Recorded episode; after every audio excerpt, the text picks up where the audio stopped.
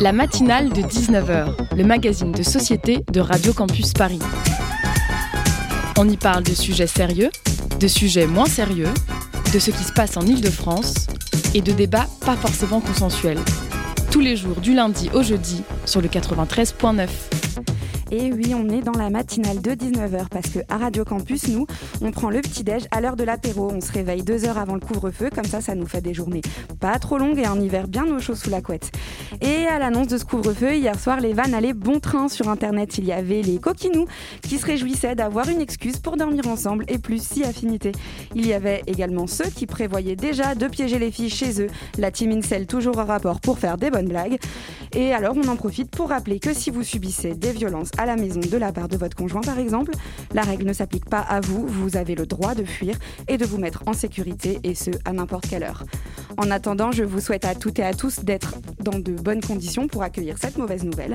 Prenez soin de vous, pratiquez le self-care, faites des soirées pyjama parce que je veux pas que cette mesure attaque trop votre morale. Moi, je sais déjà ce qui va me réconforter. Hier soir, comme tout le monde, j'étais en émoi devant une grande nouvelle qui va changer mon quotidien, oui, mais pas tout à fait la même que tout le monde.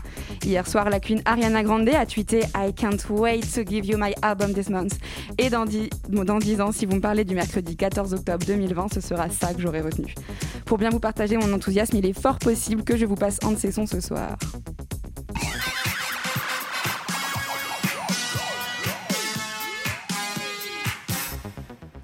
Le 2 octobre, le président Emmanuel Macron livrait au Muro un discours exposant son plan de lutte contre le séparatisme. Alors le séparatisme, c'est quoi? Pourquoi est-ce que les musulmans sont au bout de toutes les lèvres politiques et médiatiques? Et surtout, qu'est-ce que cela implique? En première partie, nous démêlons tout ça avec maître Inès Medioun, avocate au bureau de Paris et membre du CCIF, le collectif de lutte contre l'islamophobie en France. En deuxième partie d'émission, Kadija nous fera les prévisions non pas météo mais économiques et Marine défendra la liberté des chouchous. Entre les deux, grâce au Zoom et à Maxime, vous saurez tout de Paris Science, le festival du documentaire scientifique. Il y a dans cet islamisme radical, puisque c'est le cœur du sujet, abordons-le et nommons-le, une volonté revendiquée, affichée, une organisation méthodique pour contrevenir aux lois de la République et créer un ordre parallèle ériger d'autres valeurs, développer une autre organisation de la société, séparatiste dans un premier temps, mais dont le but final est de prendre le contrôle complet, celui-ci.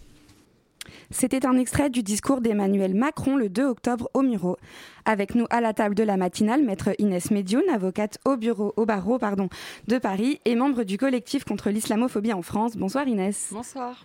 Et pour mener cette interview, je suis accompagnée de Margot. Bonsoir Margot. Bonsoir. Alors selon vous Inès, que veut dire Emmanuel Macron quand il parle de séparatisme? Je pense que quand il parle de séparatisme, il vise euh, la communauté musulmane, une partie de la communauté musulmane qui euh, vivrait euh, en marge de la République et qui aurait ses propres règles, ses propres valeurs. Et voilà, tout ça poserait problème. Et d'un point de vue juridique, qu'est-ce que, ce discours va impliquer concrètement? Alors, d'un point de vue juridique, euh, un projet de loi euh, est envisagé. Euh, la difficulté, c'est qu'il faudrait voir effectivement ce que contient ce projet de loi.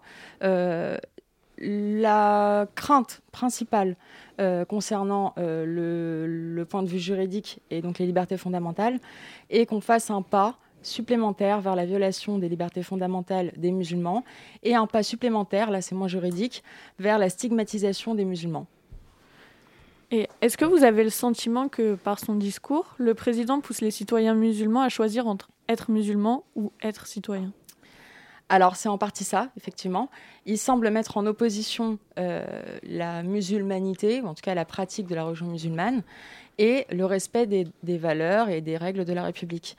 Euh, alors il prend quand même le soin de préciser qu'il ne faut pas faire d'amalgame, tout en euh, effectivement en faisant dans son discours, puisque comme on le sait depuis plusieurs années, dans les médias et une partie des politiques font justement jouent sur cet amalgame possible entre musulmans et euh, radicaux, euh, islamistes. On ne sait pas très bien ce que ça, ce que ça comprend comme terme.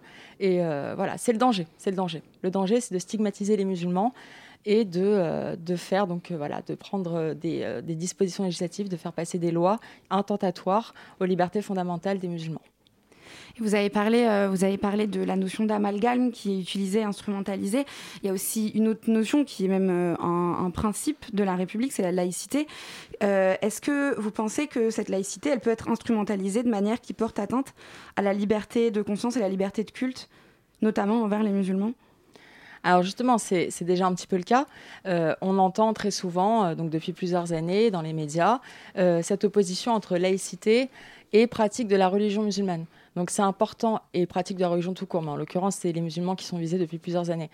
Ce qu'il faut comprendre, c'est que la laïcité, euh, lorsque euh, ces personnes qui interviennent publiquement la présentent comme quelque chose qui empêcherait les religions de s'exprimer et empêcherait l'expression religieuse, en fait, c'est un dévoiement de la laïcité. La laïcité, qu'est-ce que c'est? C'est justement la neutralité de l'État vis-à-vis des religions. C'est-à-dire que l'État ne se mêle pas des religions des uns et des autres. C'est-à-dire que pour l'État, qu'on soit juif, musulman, chrétien, peu importe, en fait, ça lui est égal. Euh, et justement, l'État, par la laïcité, garantit la liberté de culte et de pratique de la religion, de toutes les religions en l'occurrence. Selon vous, euh, personnellement, qu'est-ce qui, permet et qu'est-ce qui fait que euh, ce principe de laïcité, bien qu'il soit clair et, et écrit, il puisse être manipulé de la sorte et être déformé à ses fins? Euh, parce que les individus de mauvaise foi qui euh, ont un souci avec la religion musulmane, avec l'islam, euh, ne vont pas se présenter visage découvert et dire on a un souci. Ils vont forcément essayer d'utiliser des outils, les dévoyer si possible, et, et arguer de ces principes-là, donc en l'occurrence la laïcité, pour attenter à des libertés fondamentales telles que la liberté de culte, la liberté de religion. Et euh, dans, un article du CCIF, donc le comité euh, de, euh, contre, qui lutte contre l'islamophobie en France, il y a sur un article qui, sur séparatisme Macron en marche vers un régime antidémocratique qui dit Au nom d'un certain universalisme s'impose en réalité un uniformisé identitaire. Est-ce que vous pouvez expliquer en quoi cela consiste? Alors, les principes républicains, en vrai, tout le monde les respecte quasiment tout le monde les respecte. 99%, 99% de la population respecte ces principes républicains. Le problème, c'est que certaines personnes ont une difficulté avec la différence et veulent imposer leur manière de voir les choses, leur manière de vivre leur vie aux autres. Et c'est à mon sens personnellement euh, la source de, de, tous ces problèmes en fait. Si chacun euh, accepter les différences des autres et accepter qu'on n'ait pas forcément le même mode de vie euh, du moment que voilà ça du moment que ça n'a pas de répercussions sur, euh, sur notre vie je vois pas pourquoi mais bon la réalité est tout autre. Il y a des gens qui veulent imposer leur manière de vivre leur manière de, de voir la vie et aux autres. Et c'est la difficulté. Et est-ce que vous savez comment est-ce qu'il y a un moyen à notre échelle de lutter contre ça ou pas? Alors le moyen à notre échelle, euh, bah, ça rejoint un peu ce que je disais avant, c'est euh, faire preuve de tolérance, accepter le fait qu'on soit tous différents, que c'est quelque chose d'enrichissant dans notre société. Euh, voilà, enfin au quotidien, quand on rencontre quelqu'un qui a un mode de vie différent, ça devrait inspirer la curiosité, peut-être éventuellement la fascination, mais pas la peur, la haine. voilà, c'est la source de tous les problèmes finalement. Ça va vous paraître un petit peu bateau comme question, mais pourquoi encore aujourd'hui ça crispe autant. Bah, un concept aussi simple que la différence Vous le dites avec des mots tellement simples, euh, c'est juste la différence. Euh, voilà, pourquoi, pourquoi ça crispe autant et est-ce que est-ce que c'est c'est dans une ça fait peur d'une dans une démarche sincère ou est-ce que vous pensez qu'il y a quelque chose derrière? Alors ça dépend de qui euh, de qui on parle. Si on parle de, de personnes au quotidien qui peuvent avoir peur de, l'inconnu, de la différence.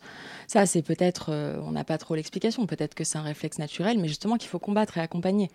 Et le problème, c'est qu'avec ce type de discours des politiques, de certains politiques, en fait, ils accompagnent non pas dans la compréhension et l'acceptation de l'autre, mais justement dans la défiance, dans la crainte, dans la peur, et ils attisent justement euh, euh, des, des tensions qui pourrait y avoir, qui sont latentes.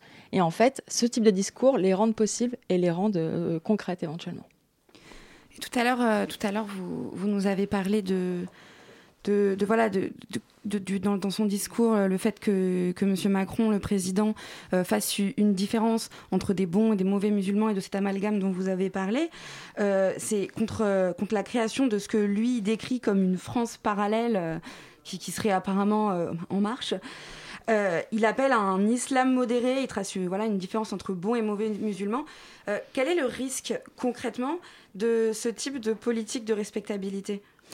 Alors le problème, c'est que il n'y a pas de bons ou mauvais musulmans, il y a des musulmans. Et à ce moment-là, qui décide de ces critères? Qui décide qu'il y a un bon ou un mauvais musulman? Et c'est là que ça devient dangereux.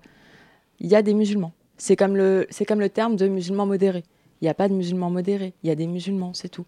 Après, il y a des gens euh, qui sont dans un radicalisme, mais euh, c'est pas propre à la religion musulmane, c'est propre à toutes les religions. Toutes les religions connaissent euh, certaines personnes qui sont radicalisées, mais le bon et le mauvais musulman, ça veut rien dire. Et surtout, il faut rappeler que il y a environ, il y a plusieurs millions de musulmans en France, plus de 6 millions de musulmans en France. S'il y avait une réelle difficulté avec l'islam, euh, je pense qu'au quotidien, on, serait tous au courant et on le vivrait tous au quotidien. Déjà, ça tient pas. C'est un fantasme. Euh, c'est euh, le but est électoraliste justement. c'est de, de, de, déplacer le problème, de déplacer le curseur vers les musulmans, alors même que l'immense majorité des musulmans, mais la quasi-totalité, sont tout à fait, respectent tout à fait les lois de la République, mais ils n'ont pas à le rappeler sans cesse. Voilà, c'est évident. Et ce type de discours est très dangereux. Vous dites, euh, vous dites électoraliste, euh, c'est-à-dire la difficulté, c'est que depuis plusieurs années, on a ce type de discours dans les médias et de certains politiques. On a l'impression que l'objectif est donc de déplacer le curseur vers les musulmans pour ne pas parler des vrais problèmes. Parce que les vrais problèmes des gens au quotidien, c'est pas de savoir qui est un bon, qui est un mauvais musulman les gens s'en fichent. C'est de savoir s'ils ont un travail, de savoir si leurs enfants font des études qui vont aboutir sur des choses concrètes, qui vont bien gagner leur vie.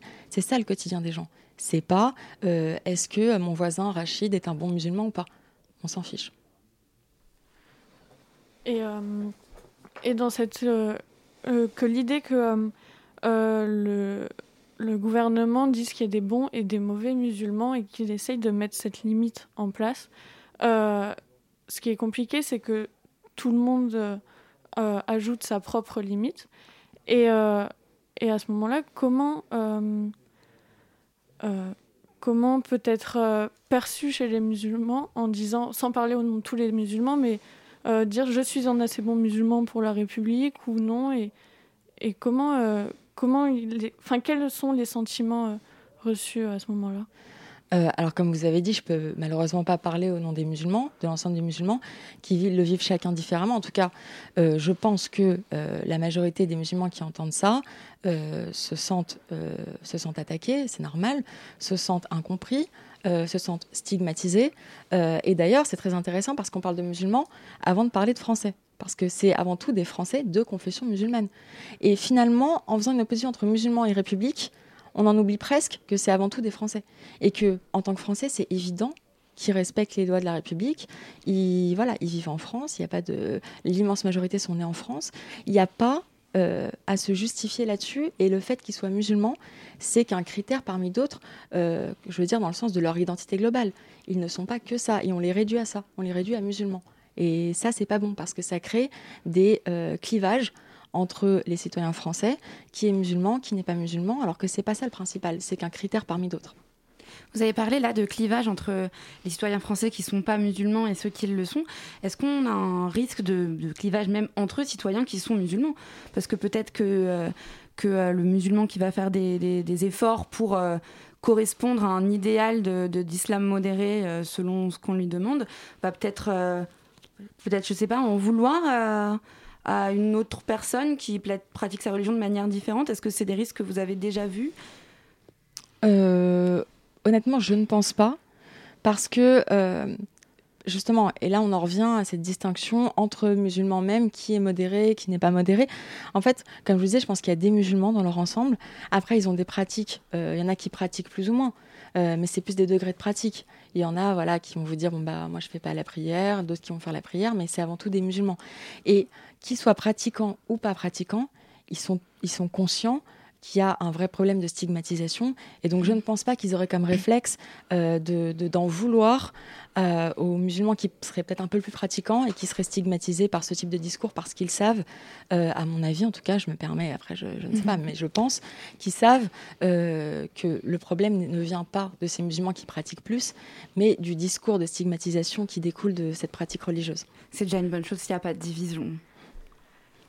Et euh, euh, Kamel Kaptan, recteur de la Grande Mosquée de Lyon, a dit dans un article au Monde euh, Ça fait trois ans qu'on attend un vrai projet de l'exécutif, et trois ans plus tard, on nous sort le séparatisme. Le problème, ce n'est pas les certificats de virginité, la réponse, ce n'est pas un certificat de laïcité. Méconnaître à ce point la réalité du terrain, c'est très préoccupant. Si on persiste dans ce sens, on va continuer à produire des gens qui ne se sentent pas français. Alors, quelle est donc cette réalité du terrain? Euh, alors, je vous avoue que je voudrais pas parler à sa place. Je sais pas trop ce qu'il veut dire par euh, réalité du terrain. En tout cas, peut-être la fin de la phrase quand il dit euh, produire des gens qui ne se sentent pas français, ça découle de ce qu'on disait, à savoir cette opposition permanente entre musulmans et république. Parce que, en tant que citoyen français, on est tous concernés par les lois de la République, on les suit tous, et en fait, le fait de dire que les musulmans ne les suivent pas forcément, qu'une partie des musulmans ne les suivent pas forcément, ça pourrait créer un réflexe qui pourrait être dangereux, qui pourrait se dire, bon, j'en ai marre de me justifier euh, de, euh, de, ce que je respecte les lois de la République, de ce que je suis français, de ce que j'ai mérite ma place ici. Bon bah voilà, en gros, euh, allez tous vous faire voir et euh, bon bah je fais ce que j'ai à faire et euh, je pratique ma religion et je voilà, je rends de compte à personne. Et il pourrait y avoir aussi cette difficulté de on n'arrête pas de m'opposer aux Français alors que je suis français, donc bah je vais pas faire le voilà le soumis qui arrête pas de dire je suis français, je suis français. Bon bah tant pis, je suis pas français. Vous restez avec nous Inès Medjoun, tout de suite une pause musicale. Au plus j'ai la haine, au plus ils me font de la peine.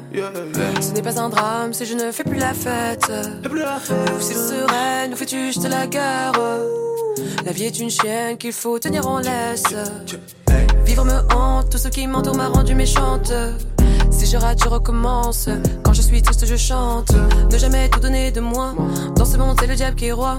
Elles me disent que j'ai la poisse. La gabarre devient loup, ça part. Seul, seul, seul. Si je pouvais, je vivrais seul loin des problèmes et des dilemmes. Na, na, na, na. Si je pouvais, je vivrais seul loin de mes chaînes et des gens que j'aime. Na, na, na, na. Si je pouvais, je vivrais seul loin des problèmes et des dilemmes. Na, na, na, na, na. Si je pouvais, je vivrais seul loin de mes chaînes et des gens que j'aime. Na, na, na, na. Si jamais je freine et que je ne fais plus de scène, laissez-moi à l'arrière pour qu'à la source je me baigne. Ma blessure saigne et le sang monte à la tête. Je reste la même et ce quoi qu'il advienne. Au plus j'ai la haine, au plus ils me font de la peine. Ma peau n'est pas noire, elle est couleur ébène. Douce et sereine, nous fais-tu juste la guerre? Tu n'es pas parfaite, ton erreur reste humaine. Seul, seul seul, je veux être seul, seul.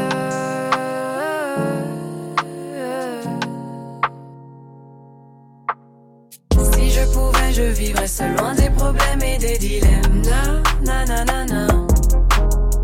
Si je pouvais, je vivrais seul loin de mes chaînes et des gens que j'aime. Na, na, na, na. Si je pouvais, je vivrais seul loin des problèmes et des dilemmes. Na, na, na, na, na. Si pouvais, je vivrais seul loin de mes chaînes et des gens que j'aime. Na na na na.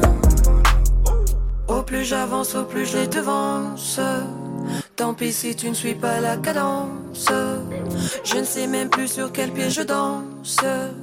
Encore un acte trop frais, ça dérange. La mélodie me berce et me ronge. Chaque mot me perce et dont je plonge dans les profondeurs de mes songes. Je nage, me noie dans la pénombre. Si je pouvais, je vivrais seul loin des problèmes et des dilemmes. Na, na, na, na. Si je pouvais, je vivrais seul loin de mes chaînes et des gens que j'aime. Na, na, na, na. Si je pouvais, je vivrais seul loin des problèmes et des dilemmes. Na, na, na, na, na. Je pouvais, je vivrais seul loin de mes chaînes et des gens que j'aime. Na na na na. Seul, seul, seul, je veux être seul. C'était Dilemme de Loose and the Yakuza sur Radio Campus Paris. La matinale de 19h sur Radio Campus Paris. Nous sommes toujours avec Maître Inès Médioun, membre du CCIF et avocate au barreau de Paris. Alors, euh, Inès, vous faites partie du CCIF, c'est le collectif contre l'islamophobie en France. Euh, quels sont vos différents champs d'action en tant que collectif? Euh, Alors, moi, je m'occupe du champ juridique. le collectif donc, recense les cas d'islamophobie. Alors, il y a plusieurs volets. Le collectif contre l'islamophobie fait un travail de statistique et euh, rassemble, euh, euh, chiffre le nombre de cas d'islamophobie. Il y a aussi un travail juridique. Donc, il y a une équipe de juristes qui s'occupe de l'accompagnement des victimes. et ensuite, lorsque les dossiers sont portés en justice, il y a une équipe d'avocats dans un réseau qui, dans le réseau qui s'occupe de porter les affaires en justice. vous dites que vous recensez les cas d'islamophobie. Comment ça fonctionne? Alors, tous les ans, un rapport annuel euh, donc, est publié par le CCIF. Ce rapport annuel fait un état des lieux de l'islamophobie en France. Donc, on a, euh, en comparaison avec l'année précédente, par exemple, une augmentation ou une baisse de, des nombres de cas d'islamophobie. Euh, donc, voilà, c'est quelque chose de très chiffré, de très précis, avec des affaires phares, on va dire, qui se sont passées dans l'année ou les années précédentes, avec les aboutissements juridiques aussi. donc, voilà, c'est vraiment un état des lieux annuel de, euh, l'islamophobie. Et euh, ces derniers temps, au dernier rapport, est-ce qu'il y a eu une augmentation? Euh, au dernier rapport, il y a une augmentation significative. J'ai pas le chiffre exact en tête, mais on est sur une augmentation significative tout de même. Est-ce que cette augmentation, elle, elle se justifie plutôt par, enfin, est-ce que par une réelle augmentation sur le terrain, ou peut-être le fait que votre collectif soit de plus en plus connu, que les gens aient de, que, le sujet, que le sujet prenne de l'ampleur et que les gens peut-être et moins peur de venir en parler? Euh, oui, alors c'est les, les, deux raisons, je pense que les deux raisons se combinent. Alors effectivement, il y a une augmentation euh, des cas d'islamophobie et il y a aussi euh, une visibilité du CCIF qui augmente chaque année et qui fait que les victimes d'islamophobie n'hésitent pas à contacter les juristes donc, qui sont au siège au CCIF pour voilà, les alerter sur des cas qu'elles ont subis, des discriminations islamophobes qu'elles ont subies. Et donc concrètement, là, si euh, demain euh, j'étais victime d'islamophobie, euh, je pourrais venir contacter le CCIF par téléphone, par mail ou, ou un canal. Et comment ça se passe à partir de là? Comment est-ce que je suis prise en charge? Alors, si demain vous êtes victime d'un acte islamophobe, vous contactez donc le CCIF, il y a un numéro de téléphone, vous allez vous demander une juriste, vous allez être prise en charge par une juriste à laquelle vous allez raconter donc euh, voilà ce qui s'est passé, elle va vous aiguiller, elle va vous dire euh, ce qu'il faut faire, euh, la procédure à suivre, les éléments à apporter. Il y a un vrai suivi, une vraie prise en charge dans, dans, le cheminement, donc il y a un vrai accompagnement il y a un vrai accompagnement et justement il y a une équipe de juristes aguerris euh, qui répond euh, très rapidement et qui est très au fait de, voilà, de l'islamophobie, qui est très compétente. Euh, vous avez été mandaté justement par le CCIF pour défendre l'association Apprendre et Comprendre. Est-ce que justement vous pouvez nous parler de, de cette affaire? Alors cette affaire est à mon sens extrêmement symbolique parce que donc Apprendre et Comprendre, c'est une association qui délivre des cours de Coran donc, euh, comme vous le savez peut-être, pour apprendre le Coran, il faut nécessairement euh, savoir lire l'arabe, sinon ça n'a pas, de, sens, c'est impossible. Donc en fait, cours d'arabe qui sont un moyen d'apprendre le Coran. Donc les enfants et préadolescents euh, viennent trois heures par tranche de trois heures apprendre donc le Coran au, sein de cette association, pardon, comme ils iraient donc au badminton. Enfin voilà, c'est une activité en dehors de l'école.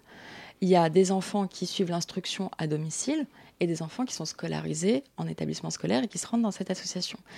Alors, la difficulté est que il y a un arrêté qui a été pris par le préfet.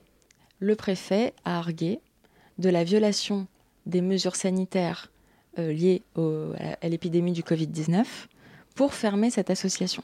Ça, c'est sur le papier, c'est ce qui a été dit sur le papier, c'est ce qui a motivé la fermeture légalement. Et après, c'est très intéressant, médiatiquement parlant, on n'a jamais entendu parler de ça quasiment, à part euh, Darmanin qui l'a évoqué très rapidement. Euh, la porte-parole du ministère de l'Intérieur a pris la parole pour dire que c'était une école clandestine. Euh, il y a la préfecture qui a tweeté, je ne sais pas si vous avez vu le tweet, lutte contre l'islam radical, fermeture d'une école clandestine.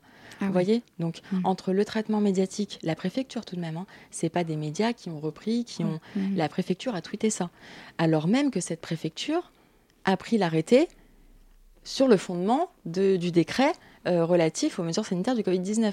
Donc, c'est un mensonge éhonté, public, sur, euh, sur Twitter. Euh, donc, clairement, là, c'est symbolique parce qu'on a affaire, donc quelques jours seulement après le discours sur le séparatisme d'Emmanuel Macron, on a affaire là au passage à l'acte, si je puis dire, à savoir aller fermer une association en arguant du fait que c'est une école clandestine, euh, en faisant peur aux gens, en disant qu'il y a des écoles clandestines euh, liées à l'islamisme radical. Voilà, ça c'est le discours pour les gens. Et en fait, la réalité, c'est que non. Ça a été pris sur la base, euh, donc, comme je vous disais, des mesures sanitaires Covid-19, qui ne sont là non plus pas absolument pas valables. ça va, voilà, le, le, référé liberté va être déposé dès demain. ça tiendra pas de toute façon, parce que c'est un faux motif. Et c'est un mmh. motif qui n'est pas valable. Parce que le décret en question, relatif aux mesures sanitaires, c'est un décret qui s'applique aux établissements scolaires. Sauf que là, on parle d'une association. Donc, on n'applique pas des dispositions légales qui sont applicables à des écoles à une association. Donc, ça ne tiendra pas. C'est-à-dire que la, fermeture de cette association, donc, euh, qui a été jugée comme une école, c'est la même chose que si on venait nous fermer, nous, ici, par exemple, à Radio Campus. Voilà, en arguant du fait que vous êtes une école. Oui, une association d'éducation populaire, peut-être que ça euh, Et donc, légalement, ça ne tient pas. Légalement, ça ne tient pas. Symboliquement, c'est très grave. Et pourquoi? Et, Mais du coup, euh, comme on en parlait dans la première partie, est-ce que vous pensez que c'est une nouvelle fois, euh, là, la République qui, euh, qui va. Enfin. à l'encontre. pas à l'encontre de la religion, mais qui fait front contre la religion musulmane ouvertement? C'est le cas, mais en l'occurrence, du coup, c'est pas ouvertement, c'est insidieux, puisque sur le papier légalement, parce que quand même il y a des lois, ils le savent. Donc le problème, c'est qu'on ne peut pas comme ça bafouer les libertés fondamentales des gens. Donc ils sont obligés de trouver euh, quelque chose d'autre. Et là, c'est là qu'intervient justement la violation des mesures sanitaires. Et euh, pour les gens, pour monsieur tout le monde, pour madame tout le monde dans les médias, ils disent fermeture d'une école clandestine. Il y a un double discours. Euh, qui démontre clairement un détournement de pouvoir. Là, on a affaire à un détournement de pouvoir. Parce qu'on argue de dispositions légales en sachant très bien qu'elles sont fausses, qu'elles ne sont pas applicables, et en fait, on donne la vraie raison dans les médias. Ça s'appelle un détournement de pouvoir. C'est illégal. Alors là, on parle euh, de la fermeture d'une école, enfin d'une école, pardon, du coup, mhm. d'une association, mais donc une association qui a destination principalement des enfants. Euh, il y a eu l'année dernière, si je ne me trompe pas, euh, cette femme humiliée devant son fils dans un hémicycle. Il y a eu, il y a une semaine, des enfants qui suivaient leur cours d'arabe, d'arabe lorsque la mosquée Omar a été perquisitionnée. Une autre perquisition hier, violente cette fois, au domicile du président de l'ONG Baraka City, en présence de ses enfants. Est-ce qu'on est en train de traumatiser une génération d'enfants musulmans Et pour vous, qu'est-ce que ça va être les séquelles sur, sur ces enfants-là? Bah, c'est très dangereux et l'exemple le, plus euh, symbolique que vous avez apporté, c'est ce qui s'est passé euh, dans l'hémicycle de l'Assemblée euh, générale donc cette femme a été prise à partie devant ses enfants. Euh, on ne sait pas sur des enfants quelles répercussions il va y avoir psychologiquement de voir ses parents pris à partie. Et là, c'est pareil, hein, dans l'association Apprendre et Comprendre, les enfants étaient là. Ils ont été questionnés, euh, ils ah. ont vu leurs parents, euh, donc leurs mamans n'ont pas pu venir les récupérer tout de suite, elles ont dû attendre, présenter leur pièce d'identité. voilà, c'était vraiment quelque chose. Donc ça, sur la psychologie d'un enfant, on ne sait pas encore ce que ça va faire. Mais c'est vrai qu'au niveau de la génération, comment expliquer à cette génération là, qui aura assisté à tout ça sur leurs parents, comment leur expliquer euh, ce qui s'est passé et pourquoi ça s'est passé surtout? Pour quel motif? Pour quelle raison? Attendez, on va revenir là-dessus parce que vous venez de dire que les enfants de l'association Apprendre et Comprendre mhm. ont été questionnés, c'est-à-dire comme des adultes, comme des adultes qui sont coupables? Alors non, ils n'ont pas été questionnés euh, dans le sens euh, audition. Euh, D'accord. Voilà. Mais ils ont été questionnés sur ce qu'ils faisaient au sein de cette association. Ils essayaient de savoir, voilà, un peu ce qui se passait dans cette association. C'était quelque chose de très particulier parce que ces enfants-là se rendent dans cette association pour apprendre le Coran. Donc eux, en plus, ils sont très jeunes, donc ils comprennent pas pourquoi des mm. adultes viennent, des policiers viennent les interroger. C'est quelque chose, je pense, psychologiquement de très violent pour des enfants. Et à savoir ce que ça va donner plus tard, ça, on peut pas le savoir. Mais en tout cas, ce qui est sûr, c'est que ça peut créer un traumatisme euh, quand même important. Oui, j'imagine bien. Euh, et pourquoi, vous, personnellement, vous avez décidé de défendre cette affaire? Euh, cette affaire, parce que je la trouve absolument révoltante, je trouve que c'est cette affaire qu'il faut gagner absolument pour empêcher d'autres affaires similaires. Euh, c'est pour ça que, voilà, juridiquement, euh, je suis en train de préparer quelque chose de, quand même d'assez blindé, d'assez carré, euh, quelque chose d'assez incontestable, et bien démontrer au juge que ce qui s'est passé, c'est illégal, inadmissible, et qu'il faut absolument pas que ça se reproduise, que ça dissuade de continuer de faire encore d'autres incidents de la sorte. on ne se rend pas dans une association en arguant du fait que c'est une école clandestine, en la liant à l'islam radical dans un tweet, euh, c'est inadmissible. Et il faut directement dire stop. Ça, c'est pas possible, c'est illégal, donc vous le ferez pas. Est-ce que vous pouvez euh, brièvement, euh, si on a des auditeurs et auditrices qui s'y connaissent un peu, nous, expliquer un peu quelles sont les actions que vous, allez, que vous comptez mener juridiques? Alors, il y a donc un arrêté préfectoral, je vous ai dit, qui a mhm. déclaré la fermeture de l'association. Mhm. Il y a un arrêté municipal aussi qui a été pris. Mhm. donc, les deux arrêtés vont être attaqués arrêté municipal, arrêté préfectoral, deux, euh, trois procédures. Deux, on va dire que c'est deux, trois procédures. Les, la deuxième procédure se, se, lie à la troisième. La première procédure, c'est référé liberté. Référé liberté, ça veut dire, on dit au juge des référés, il y a des libertés fondamentales qui ont été violées de manière grave et manifestement illégale. Les libertés en question, c'est la liberté d'association et la liberté religieuse, qui ont été violées par ces deux arrêtés. Ensuite, un référé suspension. Le référé suspension, qu'est-ce que c'est? C'est l'acte est manifestement illégal, il faut le suspendre le temps que le juge se prononce au fond, c'est-à-dire en procédure normale. Les référés, c'est procédure accélérée, et après, il y a procédure normale. Référé suspension, ça sera ça. Et il y a un recours pour excès de pouvoir qui va être déposé, et donc annexé au, au référé suspension, c'est pour ça que je disais deux procédures ou trois, euh, qui va être annexé, et là par contre qui va aborder en détail pourquoi c'est illégal, pourquoi il faut annuler ces deux arrêtés. D'accord, ok. Bon, vous êtes euh, du courage pour toutes ces démarches. Quand vous avez choisi de devenir avocate, euh, vous aviez déjà pour but de défendre votre communauté ou est-ce que c'était un besoin né plus tard? Euh, alors, quand j'ai décidé de devenir avocate, euh, et quand je le suis devenue, euh, c'était. alors, alors, alors, je suis devenue avocate, effectivement, j'ai constaté que la communauté musulmane, ça fait déjà plusieurs années, avant même que je devienne avocate, que la communauté musulmane est visée par voilà, les discours dont, on parlait précédemment. moi, je n'aime pas, d'une manière générale, Là, en l'occurrence, c'est la communauté musulmane qui est visée en ce moment. Euh, il s'avère que je suis musulmane, donc euh, voilà. Mais si ça avait été une autre communauté, je me serais pas dit je le fais pas parce que c'est pas ma communauté. Je n'aime pas qu'on s'attaque à une minorité et qu'on stigmatise une minorité euh, parce que ça commence comme ça, on ne sait pas comment ça se termine et il faut, en tant qu'avocat, c'est notre métier de défendre justement les plus faibles. Et là, en l'occurrence, euh, en cette période de notre histoire, les plus faibles en France, euh, c'est les musulmans. merci beaucoup Inès Medioun d'être venue au micro de la matinale de 19h. Et merci aussi à Margot d'avoir mené cette interview à mes côtés. Tout de suite, un petit peu de musique.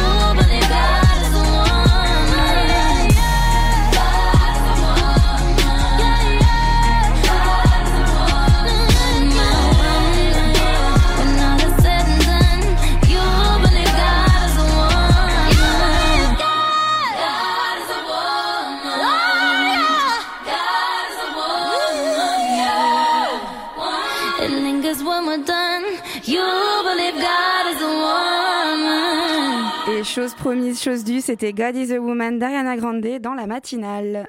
La matinale de 19h sur Radio Campus Paris. Et place à Kadija dans la matinale. Bonsoir Kadija. Bonsoir. Alors, de quoi est-ce que tu vas nous parler ce soir? Alors, ce soir, je vais vous parler de l'économie dans la boule de cristal.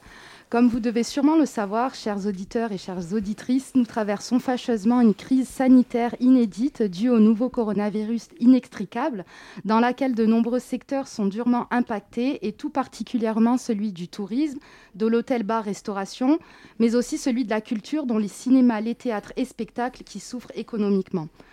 Le 28 septembre dernier, Bruno Le Maire, ministre de l'économie, des finances et de la relance, et Olivier Dussopt, son ministre délégué, ont présenté le projet de loi et de finances qui vise à retrouver dès 2022 le même niveau d'activité d'avant-crise. Et pour cela, le projet de loi et de finances s'appuie sur une prévision de croissance de 8% pour 2021 et prévoit un déficit public atteignant 6,7% du PIB contre 10,2% cette année. Des prévisions qui placent l'économie même dans une boule de cristal. Alors des prévisions de croissance, comment ça se passe concrètement? Est-ce que l'État fait appel à des médiums? Alors, eh bien non, euh, les prévisions de croissance ne peuvent pas s'improviser malheureusement. L'État va se baser sur la modélisation macroéconomique qui s'appuie sur des modèles économétriques et qui constitue en fait une maquette simplifiée de la réalité économique obtenue à partir d'équations mathématiques. Ces modèles sont élaborés par des prévisionnistes qui vont apprécier la situation économique actuelle du pays et vont chercher à déterminer la valeur dans un avenir plus ou moins proche de différentes variables telles que la croissance, l'inflation, le chômage ou encore les taux d'intérêt. Ces prévisions économiques se fondent donc en grande partie sur des indicateurs avancés. Et à quoi ils correspondent ces indicateurs avancés? Alors, ces indicateurs reflètent en avance les conjonctures économiques réelles. Ils permettent d'anticiper des changements de tendance économique et permettent notamment aux agents publics d'orienter leur processus stratégique de décision, comme c'est le cas avec, par exemple, le projet de loi de finances qui dresse la liste de l'ensemble des recettes attendues et des dépenses prévues par l'État pour l'année 2021. Il s'appuie sur des prévisions réalisées par l'administration publique, la Direction générale du Trésor. Est-ce qu'il y a d'autres euh, institutions qui élaborent des statistiques prévisionnelles en France? Alors oui, il y en a de nombreuses, dont l'Organisation de coopération et de développement économique, dit l'OCDE, qui réunit 37 pays et de nombreux experts et qui publie sur son site des données rétrospectives et des, et des projections pour un éventail de statistiques économiques telles que le PIB, le taux d'intérêt, le taux de change ou encore le marché du travail. Il y a également la Banque de France ou encore l'Eurostat qui, lui, effectue des prévisions statistiques à l'échelle européenne. L'INSEE, l'Institut français de statistique, publie par exemple chaque mois un indice de confiance des consommateurs. Et pour cela, il va étudier leurs convictions sur leur environnement économique, un bon chiffre sur cet indice peut sous-entendre que les ménages seront amenés à consommer de manière exponentielle, mais cette tendance sera confirmée ou infirmée avec un indicateur retardé qui, lui, est basé sur des données déjà passées. Et donc concrètement, quelles sont les prévisions économiques en France aujourd'hui? Alors, les économistes de la Banque de France avaient estimé un rebond de croissance de 7,4% du PIB en 2021 et que le pays devrait retrouver son niveau d'activité de 2019 au deuxième trimestre 2022. Mais bien évidemment, ces statistiques avaient été établies avant l'allocution du président Emmanuel Macron hier soir d'établir de nouvelles restrictions, dont un confinement nocturne qui, qui débutera de 21h à 6h du matin à partir de ce vendredi 16 octobre à minuit. De nouvelles statistiques liées à l'actuelle conjoncture économique devraient être prochainement établies par les différents instituts en espérant que tout aille pour le mieux. Eh bien, merci beaucoup Kadija et tout de suite, c'est l'heure du Zoom. Le Zoom, dans la matinale de 19h. Maxime, ce soir, tu accueilles avec nous Marina Vasseur de Paris Science, le festival de documentaire scientifique. Bonjour Marina Vasseur. Et merci d'être avec nous sur Radio Campus Paris. Vous êtes la chargée de la vie associative et de la communication de Paris Science, dont la 16e édition se déroulera du 23 au 28 octobre 2020 pour le grand public. Tout d'abord, pour les auditeurs, Paris Science, c'est quoi? Bah, Paris Science, c'est un festival euh, international de films scientifiques qui, chaque année, euh, projette normalement en salle euh, près d'une soixantaine de films inédits ou récents sur toutes les thématiques scientifiques qui sont donc suivis de débats avec les scientifiques et les équipes de films. Cette année, c'est un peu particulier parce qu'on bah, Covid-19 oblige, on aura lieu en ligne. Mais on tient en tout cas cette promesse 60 films seront toujours diffusés euh, en ligne avec des débats. Vous l'avez dit, euh, l'édition 2020 de Paris Science se fera exclusivement en ligne pour cause de coronavirus donc. Mais dans le contexte actuel où la science s'invite au cœur du débat, où elle alimente les controverses, les polémiques, parfois même les théories du complot, est-ce que c'est pas le meilleur moment pour justement parler de science, la vraie science, celle qui prend du temps, qui tâtonne et qui fait des erreurs aussi parfois? Eh bien oui, c'est tout à fait, vous avez tout dit, hein, c'est tout à fait l'objectif du festival. Euh, et c'est pour ça aussi que pour nous, ces espaces d'échange avec les scientifiques sont super importants et qu'on va tenter de les préserver au maximum malgré la dématérialisation euh, du festival, pour qu'on puisse euh, il y a un peu l'esprit critique euh, des spectatrices et des spectateurs et qu'ils aient aussi toutes les clés en main pour euh, bah, comprendre le monde tel qu'il est aujourd'hui et celui qu'on aimerait avoir pour demain justement comprendre le monde, ça passe par, des thèmes variés et différents, et il y en a pour tous les goûts à Paris Science. On parle du Darknet avec Zinus d'Alex Steininger, du réchauffement climatique avec 66 mètres d'Alexander Lal et Max Monge. On parlera aussi d'astrophysique, de médecine, de surveillance de masse, d'algorithmes. Tous les domaines scientifiques sont traités. Est-ce que parmi tous ces films, il y en a que vous avez pu voir? Oui, pratiquement tous. des favoris euh, parmi dans la liste? Des favoris serait difficile à dire, mais euh, ils m'ont tous plu. Euh, non, par contre, je peux peut-être vous parler du, du, film qui fera l'ouverture. Donc, y aura une diffusion unique vendredi 23 octobre à 20h, qui est le Coded Bias de Shaline Kantaya et qui justement parle des biais sexistes et racisme des algorithmes qui, du coup, orientent notre quotidien. les algorithmes sont partout. Là, elle parle plus spécifiquement des logiciels de reconnaissance faciale et euh, ça a des conséquences très graves euh, pour euh, toutes les personnes du coup concernées. Et voilà. Il y a des ethnicités en particulier qui sont mises en, défaut par, par ces algorithmes Pardon, Est-ce qu'il y a des ethnicités particulières qui sont mises en défaut par, par ces oui, algorithmes complètement. Je vais vous donner un exemple très concret. si vous êtes non blanc et que le logiciel de reconnaissance faciale ne vous reconnaît pas, et eh ben, vous êtes passible d'être interrogé par la police, voire convoqué, voire plus. Et c'est exactement ce que met en avant ce film avec une chercheuse au MIT aux États-Unis qui s'appelle Joy Boulouamini et qui du coup a été jusqu'au Congrès américain pour plaider cette cause, euh, car ça a vraiment des conséquences très graves euh, sur les populations une chercheuse au MIT, vous avez dit.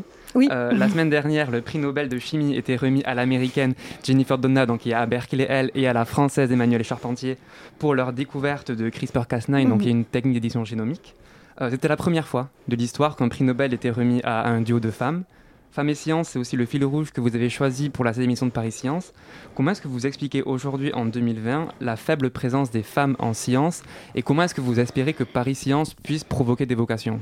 Alors, je ne pourrais pas vous l'expliquer, justement. C'est pour ça que ces films ont été, euh, sélectionnés. C'est pour tenter d'apporter euh, des réponses. Déjà, euh, les 12 films du coup, de la sélection Femmes et Sciences du festival vont montrer des femmes d'aujourd'hui, de maintenant, qui travaillent dans les labos, dans toutes les disciplines astrophysique, algorithme, euh, médecine également. Euh, et, donc, on a voulu justement euh, arrêter cette invisibilisation qui est là, clairement, c'est un constat. Et, pour ça, alors on espère du coup que ces films et que les débats qui vont suivre apporteront des réponses là-dessus, c'est très important. et pour tenter d'y répondre, on organisera notamment une table ronde en direct le mardi 27 octobre à 20h, animée par la journaliste Julia Foyce, avec des scientifiques qui tenteront d'apporter des réponses, mais surtout de faire évoluer les perceptions et, euh, voilà, de donner euh, leur avis. Bon, voilà. Ok. Euh, la science fascine, elle interroge aussi beaucoup, elle peut être drôle, elle peut être terrifiante. on a l'impression que tout le monde devrait se sentir un petit peu lié à la science d'une façon ou d'une autre, et pourtant elle se fait de plus en plus rare sur les, sur les écrans, et en particulier dans les chaînes généralistes. comment ça se fait? Alors là, pareil, comment vous dire, euh, elle se fait pas si rare que ça. Enfin, après, c'est parce que je, baigne dedans avec toute l'équipe, mais euh, on a, on a des cases qui existent à la télévision, euh, pour pas vous citer les chaînes, mais à peu près euh, toutes les grandes chaînes euh, nationales, des chaînes spécialisées aussi. sur le web, ça bouge beaucoup avec des vidéastes scientifiques qui, justement, sont contributeurs, contributrices de cette vulgarisation scientifique. et nous, voilà, c'est notre, notre mission, c'est vraiment de mettre tout ça en avant en proposant des films vraiment dans tous les formats, que ce soit du documentaire de télévision, pardon, ou euh, des films vraiment grand écran, long métrage de cinéma, euh, qui certes n'ont pas beaucoup de place, et encore moins aujourd'hui avec le contexte que nous connaissons tous dans les salles. Mais euh, voilà, ça c'est notre contribution en tout cas pour les mettre en avant. Donc il y a des catégories très différentes, vous l'avez dit, et il y a aussi des prix, parce que Paris Science, c'est un peu le festival de Cannes du film scientifique. Donc pour en citer quelques-uns, on a le Grand Prix Ville de Paris pour le meilleur film de la compétition pour la télévision, le prix Grand Écran pour le meilleur film pour le cinéma, ou le prix Buffon pour le meilleur film qui traite de la biodiversité. Euh, et chaque euh, catégorie a son jury avec des personnalités plutôt prestigieuses, dont Julie Gaillet qui est comédienne et productrice, ou Léo Grasset euh, qui est un youtubeur et vidéaste de la chaîne Dirty Biology. Ça a été facile de les trouver ces gens pour les convaincre de faire partie du jury? Euh, oui, enfin oui, non, enfin oui, je dis, enfin disons que c'est des personnes qui euh, du coup ont déjà un engagement dans ce milieu-là. Euh, Julie Gaillet est productrice, elle est actrice, elle est aussi ambassadrice de la Fondation des femmes, donc elle avait toute légitimité en tout cas à représenter le festival à travers sa présidence au jury grand écran. Léo Grasset a fait énormément de choses aussi pour la vidéo, enfin les vidéos de vulgarisation scientifique. donc oui, tout à fait. Enfin, on est très content de les avoir à nos côtés en tout cas. Et il y a aussi euh, une chose qui m'a particulièrement intéressé. Vous proposez donc à des réalisateurs de réaliser des courts-métrages en 48 heures pendant le festival. Comment ça va se passer? Alors, c'est déjà fini. Ils ont fini hier leur film en 48 heures. Et, euh, et là, du coup, euh, ils vont les découvrir ensemble et ils seront projetés, enfin diffusés, pardon, il faut que je, perde, je prenne l'habitude. Ils seront diffusés en ligne le 23 octobre sur pariscience.tv. Eh bien, vous l'aurez compris, c'est un très très beau programme qui vous attend pour la 16e édition de Paris Science, qui se tiendra donc en ligne euh, sur pariscience.tv du 23 au 28 octobre 2020. Merci infiniment Marina Vasseur d'avoir été avec nous sur Radio Campus Paris pour nous parler de Paris Science et très bonne soirée à vous. Merci à vous aussi. Eh bien, merci à vous Marina et Maxime. Restez avec nous dans la matinale de 19h, ça continue sur le 93.9. La matinale de 19h du lundi au jeudi sur Radio Campus Paris. Et tout de suite, c'est la chronique pour dessin libre de Marine. Bonsoir Delia, bonsoir chers auditeurs. Chronique pour dessin libre. Tout a commencé par un besoin de confort, un peu comme si je voulais passer de la chaussure de ville étroite à des baskets semelles style chausson aérien. Un chausson aérien? Alors ok, là je vois Aladdin se pointer sur son tapis volant en se marrant. Même en basket, vous restez des gros lourds. Mais excuse-nous Aladdin, nous, pauvres mortels, on n'a pas encore trouvé un génie qui nous fait voler. J'avais beau collectionner les lampes à huile de mon arrière-grand-mère quand j'étais petite, il n'y avait rien que de la suie sur mes mains quand je les frottais. Bon, tout a commencé par un besoin de confort. Et là, ça a fait un flash. Alors que je rentrais chez moi et que mon premier réflexe était, comme d'habitude, d'envoyer valdinguer mon soutif à travers l'entrée pour mieux respirer, je me suis dit Attends, pause. C'est sans tous ces grelots inutiles que je me sens la plus légère. Aladdin, frère, j'ai trouvé mon tapis volant. Réjouis-toi avec moi. Et alors, t'as décidé d'arrêter les soutifs? Voilà. J'ai décidé que j'allais me sentir confort n'importe où, n'importe quand. J'ai quand même eu peur de me retrouver avec des serpillères, j'avoue. Alors, j'ai écouté l'expérience d'une youtubeuse faisant du no-bras depuis un bail. Apparemment, les seins se raffermissent naturellement parce qu'on a tous des muscles dont la fonction est de les maintenir. Sauf qu'en mettant un soutif, les muscles en question ne travaillent plus. Et contre-intuitivement, des seins soutifés sont plus relâchés sur le long terme que des seins libres. Et bien sûr, je vous vois venir, moi aussi, j'ai des copines qui me disent qu'avec des gros seins, on ne peut pas se passer de soutif. L'essentiel, entendons-nous, est de questionner euh, le confort de la chose et de choisir librement l'option la plus confortable. En tout cas, je peux vous le dire, tous mes muscles m'ont remercié de ne plus subir ce saucissonnage permanent. Euh, Après euh, est venu le temps de l'été, le temps de la plage, où j'avais euh, pour ambition d'engorger autant de photons que je n'avais épongé d'eau à l'année à Paris sur mon Vélib, le pif à l'air. Autant dire une prétention assez gratinée. La volumétrie étant conséquente, j'ai tout de suite pensé au naturisme, mais en même temps, sauter le pas d'un coup, c'était un peu trop speed à mon goût. À force de me baigner, j'ai voulu sentir le contact de l'eau partout sur mon corps, ne faire qu'un avec la mer, comme un fœtus. Et en ville, j'avais tellement chaud que j'étais hyper jalouse des gars torse nu. Comment ça, moi, je suis obligée de crever de chaud mon t-shirt non mais dis donc les filles, quand est-ce qu'on va reprendre le pouvoir sur notre corps, nous emparer de ce qui nous appartient, ne plus subir l'entrave du soutien-gorge, du haut de maillot de bain, ni la chaleur suffocante sans pouvoir se mettre torse nu? Ces normes sociales, non, au regard du bien-être que leur abrogation nous apporterait, aucun sens. Les lois, les normes se doivent d'évoluer avec leur temps. Alors, pour la liberté, pour le confort de toutes, aux armes citoyennes. Ça n'est pas moi qui le dis, mais la Marseillaise, symbole numéro un de la République. Tout comme Marianne, seins nus, dans ce tableau d'Eugène Delacroix, s'intitulant La liberté guidant le peuple. Alors, incarnons cette liberté, mes sœurs. Liberté, premier mot de la devise républicaine. Il serait temps de le passer à l'actif. Alors Mimi Michel, si tu t'empares du mot républicain, assure-toi d'en maîtriser l'histoire, le symbolique, parce qu'une tenue républicaine, c'est avant tout une tenue réfléchie, réflexive, qui questionne le modèle qu'on veut, et nous les femmes, on en a clairement marre d'être oppressées. Res publica, la chose publique. Définition de la chose publique par Wikipédia, un concept qui se réfère à un État gouverné, au moins partiellement en fonction du bien du peuple, par opposition à un État gouverné en fonction du bien privé des membres d'une classe ou d'une personne unique. Alors, à qui ça profite de nous voir étouffés sous des sutifs ou suer sans fin l'été parce qu'on ne peut pas être torse nu comme les autres? La réponse est certainement pas aux femmes. Je vous laisse tirer la conclusion de à quelle classe de personnes cela profite. Vous êtes assez grand. Ah ah ah, j'entends dans l'oreillette Gérard Depardieu depuis l'écran des valseuses qui lâchent. On n'est pas bien là, à la fraîche, décontracté du gland. GG, il comprend pas pourquoi t'es coincé, Mimi. Qu'est-ce qui va pas? Je te jure, il s'en fait pour toi. Je t'assure, il hésite entre t'offrir un Jérôme ou une séance de psychanalyse mais il a constaté que le mal de la République était bien plus profond et que pour une fois, l'alcool n'y pourrait rien.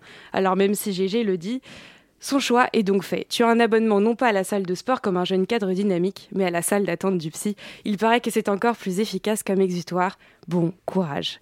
En attendant que la République soigne son besoin d'emprise sur les femmes pour compenser son manque d'autorité, je te le demande, Jean-Mi, comme euh, Alpha One dans le rap Lâche-moi la grappe, frère, je m'appelle pas Raisin. Merci Marine, et c'est la fin de cette matinale. On remercie Margot pour la première partie de l'émission et également Maxime pour le Zoom, Kadija et Marine pour leur chronique, Antonin d'avoir réalisé l'émission et Simon pour la coordination. La matinale revient lundi, même heure, même antenne et tout de suite, c'est la voix du crépuscule.